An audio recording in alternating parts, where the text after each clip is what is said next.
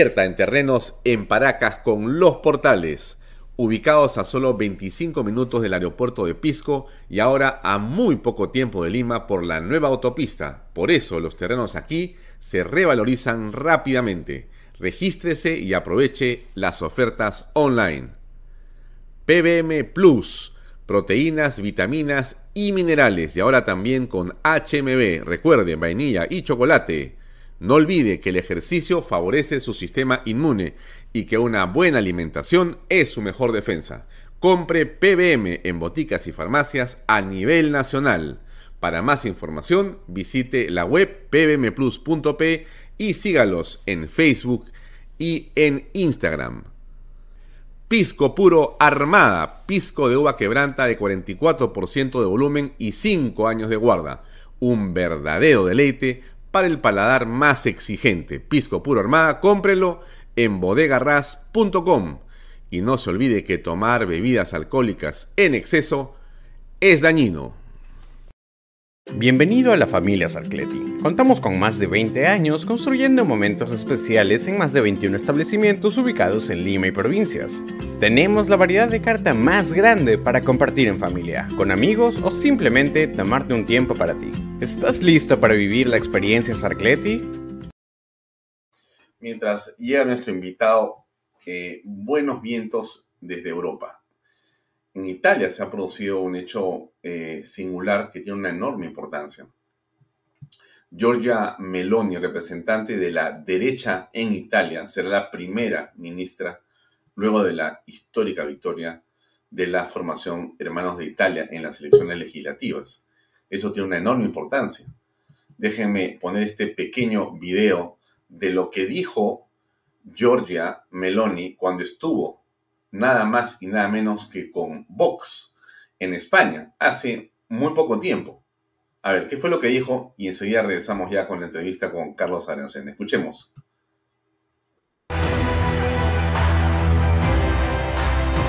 Queridos amigos de Vox, gracias. Yo me siento en casa. Me siento en casa porque hay un aire de cultura nacional y orgullo de raíces de futuro, de historia e identidad. Yo soy Georgia, soy una mujer, soy una madre, soy italiana, soy cristiana, no me lo pueden quitar. Todo lo que nos identifica está siendo atacado. La patria está siendo atacada. Comunidades, fronteras, historia, identidad debemos trabajar juntos porque la Europa de post-Merkel sea la Europa de los conservadores, la Europa de los patriotas. En esta batalla no estaréis solos. En esta batalla tendréis millones y millones de patriotas italianos a vuestro lado. ¡Viva España! ¡Viva Italia!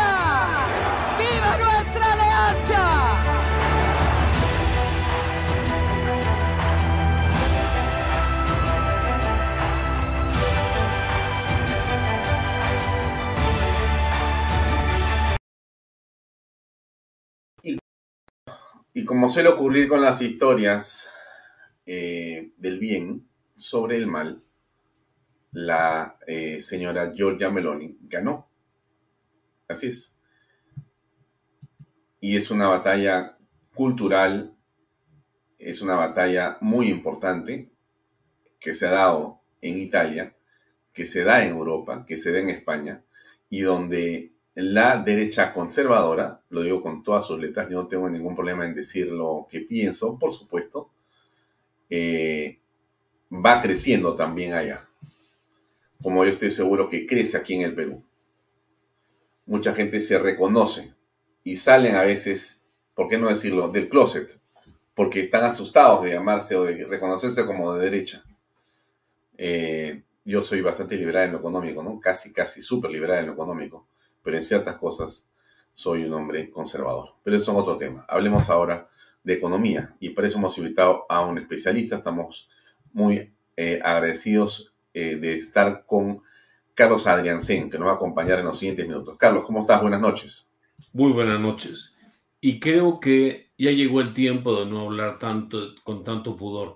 estoy encantado por el triunfo de Meloni, porque siempre los triunfos democráticos, que el pueblo exprese su repudio a gobiernos mediocres, oscuros, discriminadores, como los que hay en muchos países de Europa, y que hoy día se está peleando en naciones como Canadá o Estados Unidos, merece todo respeto y no la descalificación que estoy viendo en algunos penosos programas periodísticos.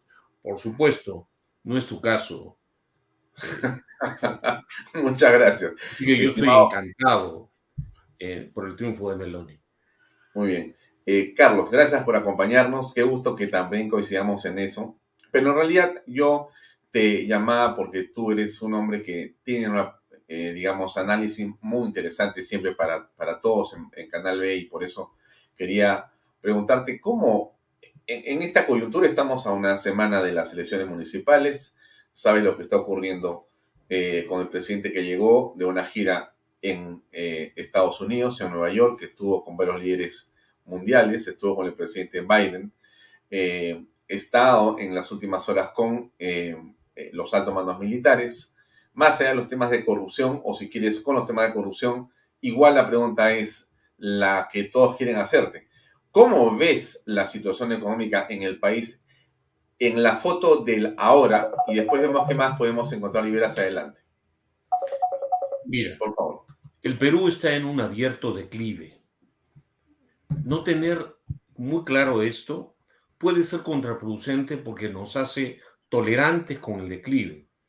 El declive no solo es importante porque implica menos oportunidades de negocios para toda la gente de bien en este país, sino porque empobrece tremendamente a nuestros hermanos más necesitados. La mejor manera, señor televidente del radio o del programa de Alfonso Bahía, la mejor manera de reducir pobreza es elevando el producto per cápita. Y sabemos todos que si hay una región donde la evolución del producto per cápita y la corrupción tienen predictores ideológicos, esta es América Latina.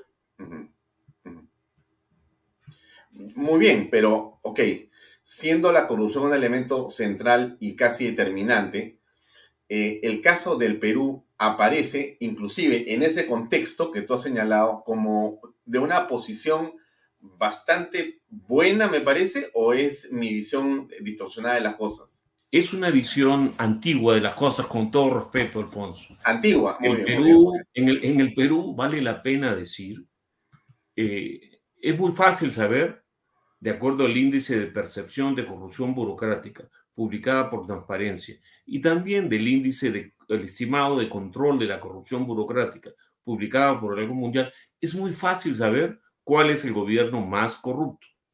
Y la respuesta se la puedo adelantar a tus televidentes. El último, Toledo fue más corrupto que García II, eh, Humala fue más corrupto que eh, García, así sucesivamente el, país está deteriorando sus instituciones. Por eso está en declive. Por eso pero, pero Carlos, también es cada vez mayor.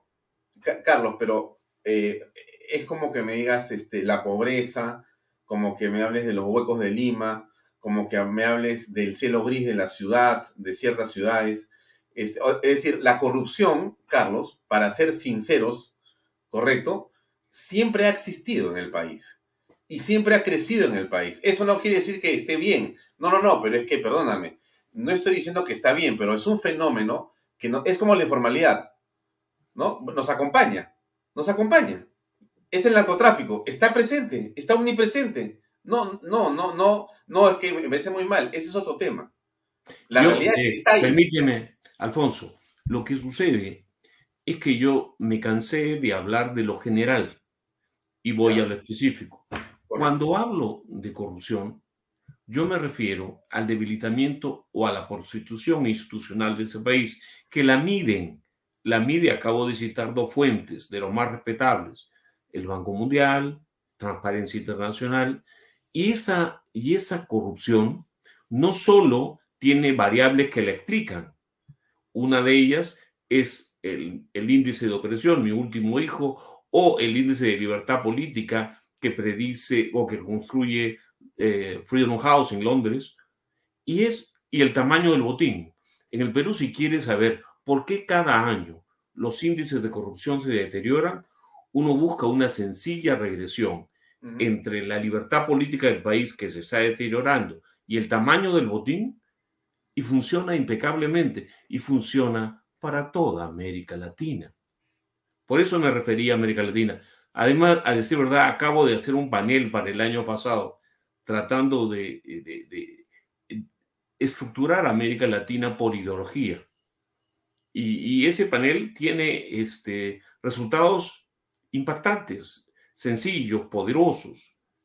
Eh, la, ciertas ideologías que están cargadas de opresión se asocian a mayor corrupción, menos crecimiento, más pobreza, de manera contundente. En América Latina del año pasado, los países más libres son menos corruptos. Los países más oprimidos, Cuba, Venezuela, Nicaragua, Bolivia, son un desastre de corrupción y de pobreza. Y eso no se discute. Por eso, me, como diría el peor ministro de Economía de la historia del Perú, me picó el asunto. Y por eso respondí sobre el tema de corrupción. Porque puedo hablar con datos. Te picó el ojo. Sí, así Te picó el ojo, tú lo has dicho. Muy, muy, muy de acuerdo, Carlos, con tu apreciación. Yo, Le han quitado el puesto a Vázquez Bazán, por Dios. Perdón, perdón. Es injusto. Al señor Vázquez Bazán, que muchos catalogaban como el peor ministro, no, ya no es uno. Ha sido superado por varios. ¿eh?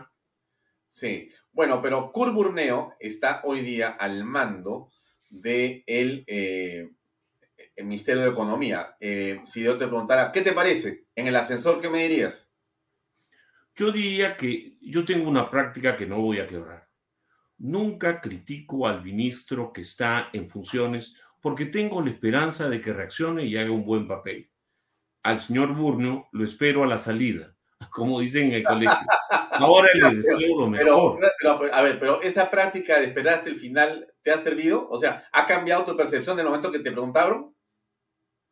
Eh, lamentablemente, Lamentablemente, hasta ahora, salvo excepciones, los ministros no me sorprenden para bien. Ya, o sea que pero, pero está agregando ahora otro elemento adicional para mí, que es, quiere hacerse comparsa política. Es la impresión que me da. No. Yo lo último que tengo es de comparsa yo lo que hago es hablar sobre lo que puedo probar. Cuando yo investigo el tema de corrupción o de ideología y su correlación con performance económica, me tomo mi tiempo buscando las cifras, explicando por qué puedo decir que los gobiernos de izquierda en América Latina se asocian a menor crecimiento, mayor pobreza, mayor corrupción, y se lo puedo resegar a la, la cara a cualquiera que se llame de izquierda. Y quien me diga que los países eh, Noruega, Finlandia, son países ricos y socialistas, son socialistas o de izquierda retóricamente. Mm. Económicamente tienen índices de libertad política, económica, índices de respeto a la propiedad privada tremendamente liberales. Entonces yo no sigo los discursos. Por ejemplo, en el Perú me dices hay derecha. En mi opinión, no hay un solo candidato de derecha o, o liberal porque no respetan y no, defienden la libertad de la gente, ni la política, ni la económica, y menos los derechos de propiedad. Son, son de centro izquierda, no se atreven a decir que caen en la misma abrigo que alguna vez Alfonso Baella se meta a la política como un candidato defensor de los derechos, la libertad de la gente, enemigo de la opresión. No, pero escúchame, escúchame, me, me, encanta lo que me preguntas y me dices, mira, yo creo que hago política desde acá donde estoy, porque la política no es solamente electoral, ¿no es cierto? Creo que la política es eso que hemos leído desde tiempos inmemoriales o de tiempos pretéritos, en los que la gente se preocupa por lo que pasa con la ciudad, con el Estado, ¿no? Y uno quiere hablar sobre ello y hace lo posible por influir en otros y creo que uno hace política sin ser político, digamos, de cartel, ¿no? Yo no soy político de... de un ciudadano. ¿Ah? Un ciudadano hace política. Claro, claro, no, total. no hace política, no es ciudadano. A eso, quería llegar. Soy un ciudadano más como todos los que están en todos conversando con nosotros, y todos son grandes políticos acá, porque toda la gente que nos acompaña sabe, porque sigue este programa de una manera este, estoica y realmente fantástica, que yo agradezco siempre que me siguen en la, noche, no sé con qué pasión lo hacen, pero están acá presentes. Y entonces toda esta gente sabe, pero mira, pero fíjate, falta, este, Carlos, eh, sentarse a hablar de aquello que no sé si la palabra es derecha, ¿ya? Yo creo que sí, pero eso es otro tema. Entonces es, eh, defendemos la libertad, pero también defendemos eh, la empresa en el sentido de la empresa correcta, de la empresa moral, de la empresa que trabaja con ética, de lo que es hacer una competencia real para que el beneficiario sea el usuario. No defendemos los negocios de los amigotes, las empresas sinvergüenzas, los mercantilistas, eso de ninguna manera, jamás, eso no puede ser parte de una prédica de una persona correcta, no puede ser eso. Creo que un cristiano no acepta una cosa por el estilo, aunque no seas cristiano, una persona que está bien educada no puede utilizar el sistema para aprovecharse y hacer que de esa manera se perjudiquen las personas con tu beneficio económico. Y eso ha ocurrido muchas veces en el Perú, Carlos, y el Perú de muchas maneras, lamentablemente, ha sido tomado por un grupo de empresas o empresarios que ha sido nefasto para el país, pero nefasto. Un poco lo que decía este, porque antes de irse, no, no, derecha no, que ha sido, yo no quiero ser derecha, yo no quiero ser derecha porque me ven mal. Claro. Entonces, yo no, yo no, yo no renuncio a que haya una derecha en el Perú, como creo que existe, muy decente, decente, correcta, adecuada. ¿O tú crees que todo está perdido y solamente hay que llamarse de centro para que te miren políticamente? Nada más distante de lo que yo pienso. Aprovecho esta oportunidad para mostrar mi indignación por un señor que actúa como un pobre infeliz, me refiero al candidato de Juntos, que se atrevió a decir en televisión nacional que la única familia decente del Perú era la suya. Pobre despistado. En el Perú abunda una reserva moral y familia mucho más que la suya que está llena de sobras de prostitución sexual. No, señor. Aquí en el Perú hay gente maravillosa, Hoy día, en medio de toda esta bataola que nos deprime, hay fiscales decentes, hay un contralor que se enfrenta. Yo estoy seguro que en la OMPE y en el Jurado Nacional, más allá de las cabezas, los funcionarios de segundo y tercer nivel no van a permitir otra elección oscura. En el Perú abunda la gente decente. Acuérdate de tus vacunas en este país la maravillosa gente del MINSA, cómo sirvió. Abunda la gente decente, abunda la reserva moral. Y te voy a decir algo. Hannah Arendt, una de mis mentes preferidas, decía que la manera de consolidar un régimen totalitario, como el de Cuba o el de Venezuela, es producir en la gente desasosiego, que diga que el Perú es una porquería, sus instituciones son malas, sus políticos son malos. El señor Porqui es un candidato vivísimo. Ofrece para ser elegido lo que la gente quiere escuchar. Ahí han dicho, la gente no quiere derecha porque la izquierda ha tomado control de los colegios. Pero eso es mayor reto para que un político decente muestre no una etiqueta, sino la necesidad de respetar la propiedad privada de la gente, la libertad de la gente, no oprimirla, no empobrecerla, no llegar al poder para robar, como vemos. Y no, y no otra cosa que es importante, Carlos, no obligarte a pensar como ellos quieren, y no excluirte por tu pensamiento, y no aplicarte la cultura de la cancelación, y no decirte que si tú no haces lo que ellos dicen, entonces tú en realidad eres un inmoral. Y entonces eso ocurre con una buena parte de algunos políticos en el Perú o unas sectas políticas en el país, que si tú no los te arrodillas y aceptas lo que piensan, entonces te excluyen Tú dices, ah, no, pero este, olvídate. Un poeta español, ya viejito en estos tiempos, decía, entre estos tipos y yo hay algo personal. Hay que, si algo hace grande este país, es tolerar, no etiquetar, discutir. Lo bueno de discutir es que pone al ridículo al sinvergüenza, al que no preparó la discusión. Así que en el Perú tenemos para discutir mucho y comenzar a enrumbar este país hacia el desarrollo. Y eso es algo que es posible.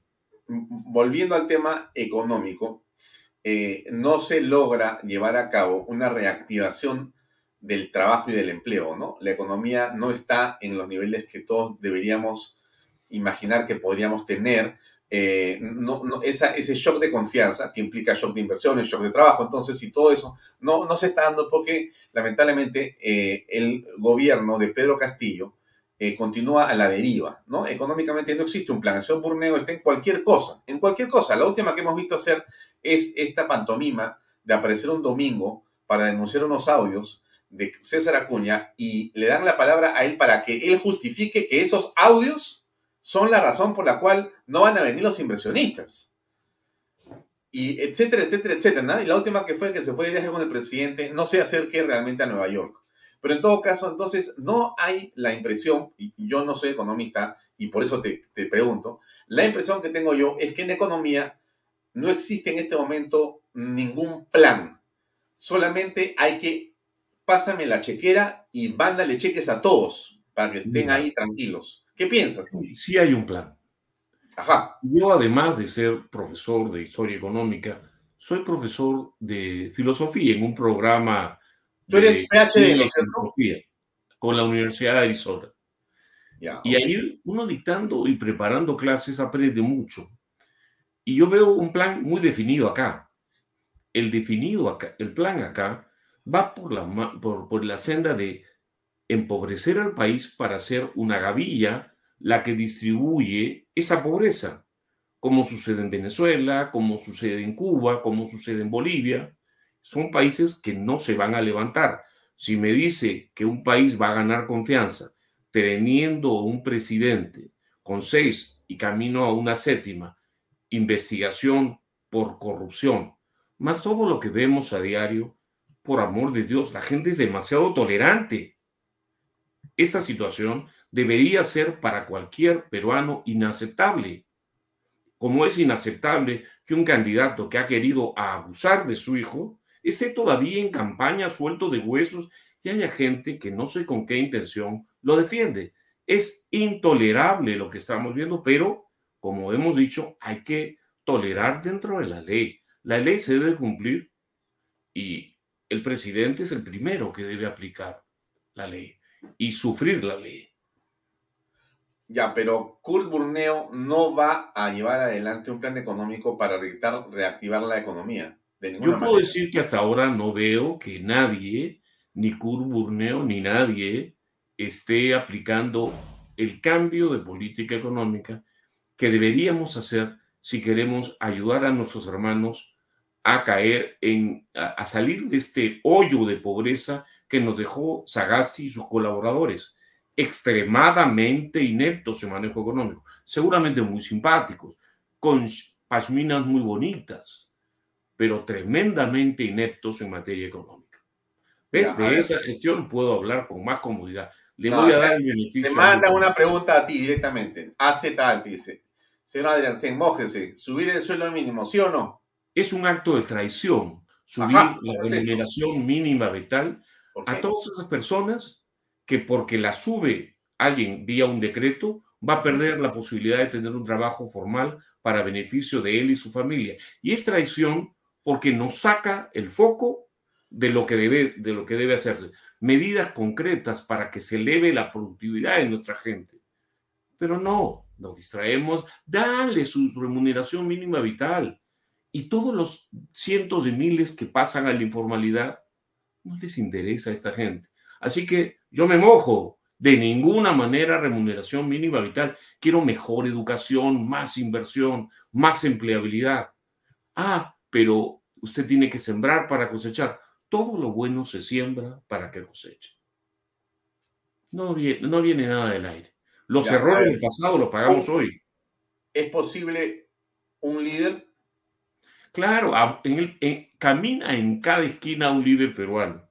El problema es que vivimos en tiempos en los cuales vemos a cada rato personas inocentes perseguidas por una, una especie de gavilla que está, lo ha dicho, en muchos gobiernos. Sí, claro. Persiguen al que saca pecho. Pero ahí, hoy día, vemos a mucha gente valiosa. Ese directorio del Banco Central, esa Contraloría, esas fiscales de oro. Y yo estoy seguro, mucha gente en la OMPE y el jurado que no van a permitir que la elección sea trucha, como fue otra elección. Aparentemente. Vamos a, vamos a alucinar un ratito, Carlos. Mira, entonces resulta que por X razones y circunstancias, eh, sale Dina Boluarte y sale este, Pedro Castillo. Entonces, William, el presidente del Congreso, William, te dice, aló, Carlos, por favor, necesito que vengas a Palacio a conversar conmigo cinco minutos. Entonces tú dices, voy, presidente. Entonces, pero Carlos, mira, necesitamos, va a haber elecciones dentro de un año, pero no podemos esperar. Entonces yo te pido que me ayudes a decidir qué tenemos que hacer en este momento, Carlos, que ya no están estas personas en el poder, estoy yo y tengo la responsabilidad como presidente, qué tenemos que hacer para echar a andar la economía. ¿Qué cosa es lo que tú? Dame tres decisiones que anuncio yo en la siguiente hora a nivel nacional. Es una pregunta muy fácil porque me diste un tercio de la pregunta, me diste un tercio de la pregunta cuando me dijiste que salían personajes con una marcada sombra de corrupción.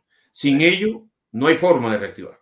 Perfecto, perfecto. Pero entonces, hay luz de esperanza si salen esos tres, esos dos. Salen esos señores voluntariamente y se ponen a la ley peruana, lo cual corresponde, bien por ellos, bien por el país. Pero ese es el requisito.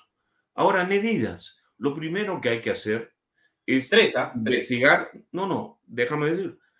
No son tres, las barbaridades que han hecho en política económica, en materia laboral. Por Dios, tendríamos que trabajar intensivamente, primero una semana para eliminar muchas y puedo dar algunas, pero lo más importante, además de desmontar las aberraciones, el paso importante también va por recuperar la calidad del servidor público existen muchísimos funcionarios públicos que se han alejado y se están alejando del servicio público por la corrupción que están viendo. Eso hay que revertirlo ya, porque sin gente no hay forma. Una de las mayores eh, eh, lecciones que me dieron en esta universidad pobre, donde yo hice un fellow, me refiero a la Escuela de Gobierno de la Universidad de Harvard, es que un funcionario público no solamente requiere de tener ese liderazgo que piden tus televidentes, sino también tener equipos y tener medios para poder servir. Harvard es una excelente universidad en la escuela de gobierno enseñando eso. Ya, pero no me ha dado las tres decisiones. Ah, pero, pero es facilito. Tengo que anunciarlas en mira, mensaje de la nación. Dime, a ver. Uno, a ver, un, un paquete de liberalización del de, eh, mercado de trabajo. Es la tercerización dentro de cánones competitivos probablemente, porque me tengo que enfocar en el empleo. Segundo, muy fácil. Tengo 18 ministerios, 19. Necesito 5. 5 ministerios. Ah. Relaciones exteriores. Ah, sí. Por supuesto. O sea, cinco ministerios. No despido necesariamente a nadie, simplemente recompongo la calidad. Y tengo muchos más recursos para servir a la gente. ¿Quieres otra medida que puede ser muy, este, una tercera medida? Hay muchos. Obviamente un ordenamiento tributario. Requiero reducir tasas tributarias hacia, por ejemplo, el IGB, hacia un 10% sin exoneraciones la única que es la exoneración a todos. Ya, para ordenar mi cabeza. ya que no voy a tener exoneraciones, con un 10%, por supuesto, puedo caminar con una estructura tributaria que permita que la gente invierta y emplee más. Primero dijiste liberalizar y dar un shock de confianza. Segundo, no, dicho... no, lo primero digo, que digo es liberalizar el mercado de trabajo, la cantidad de distorsiones que han puesto en el mercado de trabajo la reinstalación de los servicios para que haya más empleo. Son medidas urgentes. Ya, perfecto. Eso es uno. Dos, me estás hablando de... De reducir ministerios. Reducir ministerios. Sí, en zonas ostentosas. Tres, cambiar el tema tributario para optimizar. simplemente me he pedido te cumplo la tercera. Un IGB a 10% sin exoneraciones. Pecado de pecados para muchos creyentes. Ya, las consultorías Por supuesto que no se debe gastar en lo que no es prioritario cuando mi gente se está muriendo de hambre en la calle. ¿Cómo es posible que voy a estar? Yo quiero eh, medios libres. Minería, ¿cómo se con la minería? a buscar su, su, su clientela, que vendan algo. No que yo les ponga la línea. El Estado no puede comprar líneas periodísticas. Ya, ¿cómo haces con la minería? ¿Cómo haces con la minería? La minería en este momento está, ya me pasé de las tres medidas. No, ya estamos ahora tomándonos un café después de eso. A ver, a la minería lo que le daría en primer lugar es el primer bien público, para que todos los televidentes sepan lo progre que soy. El primer bien público es el orden público. No más avasallamientos a, campamentos mineros, no más violencia en la minería y en todos los demás sectores. Hoy día no se puede trabajar en minería. Si te muestro el tamaño de la producción minera, ese se ha reducido a dos tercios de lo que era.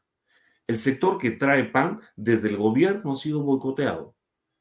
Eso hay que tomarlo, pero como, o sea, hay, Vallejo tiene razón, hay muchísimo por hacer, eh, señor Williams, pero colaboradores muy capaces le van a sobrar, no, no, no tiene que alejarme a mí de mi querida UPC hay un montón de economistas que lo van a querer servir.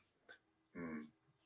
Eh, hablando del OPC, ya que estamos en un, espacio libre y tú eres un liberal, este, hay un rumor sobre la OPC permanente de que existen pues demasiados profesores intolerantes en las cátedras. Tú has escuchado eso, me imagino, porque tú no eres un hombre sordo. Yo soy decano de una facultad. Tengo el honor de trabajar en la UPC colaboro con otros profesores espléndidos, algunos eh, que yo mismo admiro. Cada uno de nosotros tiene una perspectiva personal, pero en la UPC no toleramos el proselitismo. Está fuera del reglamento. No soy vocero de la universidad, pero todos sabemos, conocemos el reglamento. Los profesores no hacen proselitismo, solo que la UPC ha crecido mucho. No le ha quitado uno, dos, sino tres dedos a la competencia y tienen que inventar algo para tratar de eh, evitar que la gente se dé cuenta que cada día nos esforzamos más por ser esa gran universidad que quiere el Perú. Muy bien, me, me, gustó tu defensa. A todos mis colegas, todos mejores que yo. Muy bien, perfecto, estupendo. Ahora, regresemos al tema entonces. Entonces, ya me has dicho que hay algunos caminos para seguir adelante. Eh, y la pregunta que te haría alguien que ve inversiones, te diría, Oye, entonces, una pregunta, este, Carlos. ¿Y cuánto crees que el Perú podría crecer entonces? Porque si tú me estás hablando de que se va a, digamos, liberalizar el, mercado de trabajo laboral nuevamente, que vas a reducir los ministerios y el gasto público y la burocracia, y que vas a mejorar el tema de eh, los eh, impuestos, eh, entonces, entonces esto se está convirtiendo otra vez en un lugar interesante. Eh, hablamos de crecimiento económico, entonces más del 2%, el 2.5%. Nadie puede omitir que los actos tienen consecuencias. El tener y tolerar a los que tenemos hoy día ya nos hizo perder una década. Estamos, o sea, para volver a crecer al 7%, estamos creciendo entre 1 y 2% quinquenalmente. No vamos a dejar de caer porque tomemos medidas correctas. Cuando en los 90 con Bolonia se intentó estabilizar y redirigir la economía, hacer un cambio de rumbo, tomó casi todos los 90 en términos de crecimiento comenzar a recuperarnos. La recuperación vino después, pero el daño que se está haciendo hoy día a la economía peruana se va a pagar en los próximos años. No desaparece, no, el año 2022 vamos a crecer 5 y el 2020 no. El 2023 más aún, si hacemos lo que tenemos que hacer, va ser una etapa de ajuste. Hay que hablarle a la gente, mirarle a la cara y ofrecer sangre, sudor y lágrimas. No viene una cosecha, no somos ricos, estamos en declive. Y hay que revertirlo. Y revertirlo no es, oye, de pronto todo va a ser bien. No. Le responderé a don Alex Sánchez que yo veo con un equipo impecable y un buen trabajo, unos cinco años para volver a crecer a un ritmo de 7, 8 o 10%. El Perú, señor Sánchez, es un país maravilloso. Desde que aparece en 1821, ha entrado a una fase de pérdida de, desarrollo relativo. Cuando nacimos, éramos un poquito más cercanos a Nueva York que ahora. Revertir esto implica tener ambición y sobre todo entender qué cosas nos ha tenido pobres y hundidos. Y nos tiene pobres y hundidos nuestro poco respeto a la propiedad privada, la opresión a la libertad política, más la política que la económica. Fíjese lo que, lo que le voy a decir. Si usted mira lo que pasa en América Latina hoy, se da cuenta que es mucho más importante darle la mayor calidad de derechos civiles y libertades políticas a la gente para que no exista lo que hoy día vemos, esa corrupción flagrante, esa demora en defender cada uso.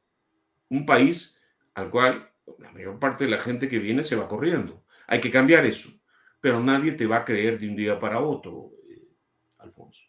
Hay que mm. sembrar para cosechar. Mi padre era agricultor, me enseñó eso y después de la cosecha hay que venderla, no, acaba ahí.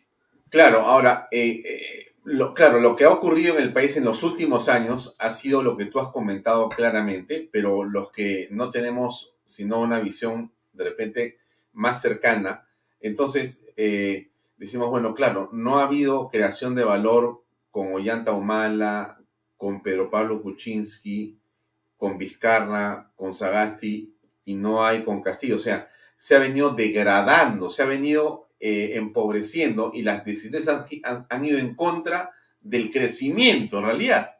O sea, daba la impresión que lo que que hacer era coger la chequera y regalar plata. Pésimo. Si miras el ritmo de la tendencia de crecimiento de largo plazo de la economía peruana, se ha ido de 7 a 0. Y esa tendencia implica que en los próximos dos años vamos a pagar la cuenta. No hay magia. O sea, en los 90 crecimos menos porque hubo que ordenar las barbaridades del gobierno de Izquierda Unida. Y aquí hay que ser justo. La responsabilidad y liderazgo lo tuvo la Izquierda Unida. La gente de, García pues no sabía ni qué día era hoy. Yo salía de la universidad y veía. Eran las ideas de los chicos de, no voy a decir del CICEPA o del difunto señor Díaz Canseco, el señor Carboneto, que no sabía lo que era una curva de costo medio y todos se callaban la boca. Ya es tiempo. Yo veo con mucha esperanza a un país con fiscales que investigan, con contralores que llaman a las cosas por su nombre, con un banco central que está defendiendo mal que bien la estabilidad. Pero hay que ir mucho más que eso porque la batalla la tenemos en este momento con un marcador en contra. Y por supuesto, tenemos gente maravillosa a la que no hay que abandonar. Carlos, un gusto. Lamentablemente el tiempo se terminó. Este, de todas maneras, mi deuda contigo es por lo menos la de un almuerzo para poder conversar un par de horas sin televisión, sin internet y, poder sacarte todo el jugo que necesitamos para aprender. Me encanta el café, pero me encantan los almuerzos también. Te mando un gran abrazo. Muchas gracias por acompañarnos esta noche de lunes en Bahía Talks y, y estamos al habla estoy llamando. Quiero agradecerte la invitación y agradecer a todas las personas que generosamente me han hecho preguntas que esta vez al menos pude responder o tratar de hacerlo. Muchas gracias y, mucha, y muy buenas noches. Muy amable. Gracias. Gracias. Amigos, era el doctor Carlos Adranceno, nos acompaña esta noche. Le pongo otra vez el video de eh, Vox con lo que ha sido y lo que es este triunfo interesantísimo de Giorgia Meloni que tanto desaparece. Y se lo pongo por una razón, que es muy importante y muy poderosa. Antes que se vaya, piense lo que le quiero decir. Dicen que es imposible que gane la derecha en el Perú. Dicen que es imposible porque no se puede, porque de ninguna manera, porque solamente los que piensan a la derecha están equivocados y eso nunca va a regresar. Yo creo que están equivocados. Yo creo que así como lo decían en, en, en Italia, ya ha pasado esto así como va a pasar en España, de todas maneras, va a pasar en el Perú. La derecha decente, honesta, patriótica, va a triunfar. Y de repente el domingo comenzamos a hacer historia. Depende exactamente de nosotros. Depende que conversemos con nuestra gente en las casas, en las calles, en las plazas. Eso es, eso es. Y le pongo el video para que vea cómo antes que una, un sueño se haga realidad, tiene que ser un sueño, eso es. Primero te lo imaginas y después es verdad. Imagínense usted lo que puede pasar el domingo si todos votamos correctamente. Se lo pongo en el ejemplo de lo que fue la señora Meloni visitando a Vox en España. Ahí va.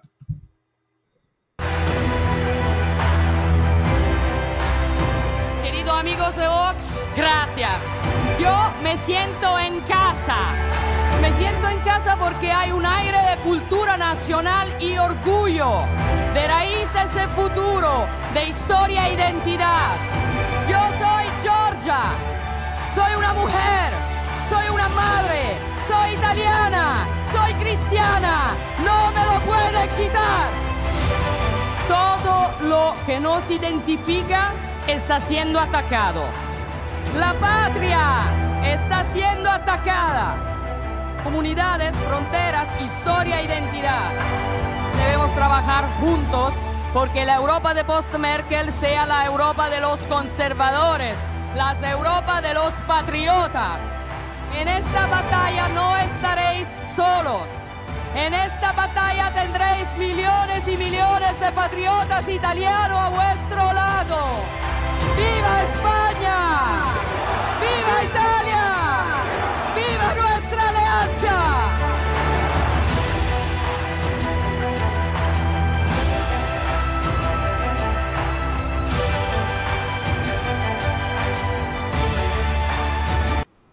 Millones y millones de patriotas al lado. Eso es, en eso estamos. Ojalá que usted tome conciencia de la importancia que tiene esto que hemos escuchado de la señora Melone en este momento, en esta coyuntura en el país.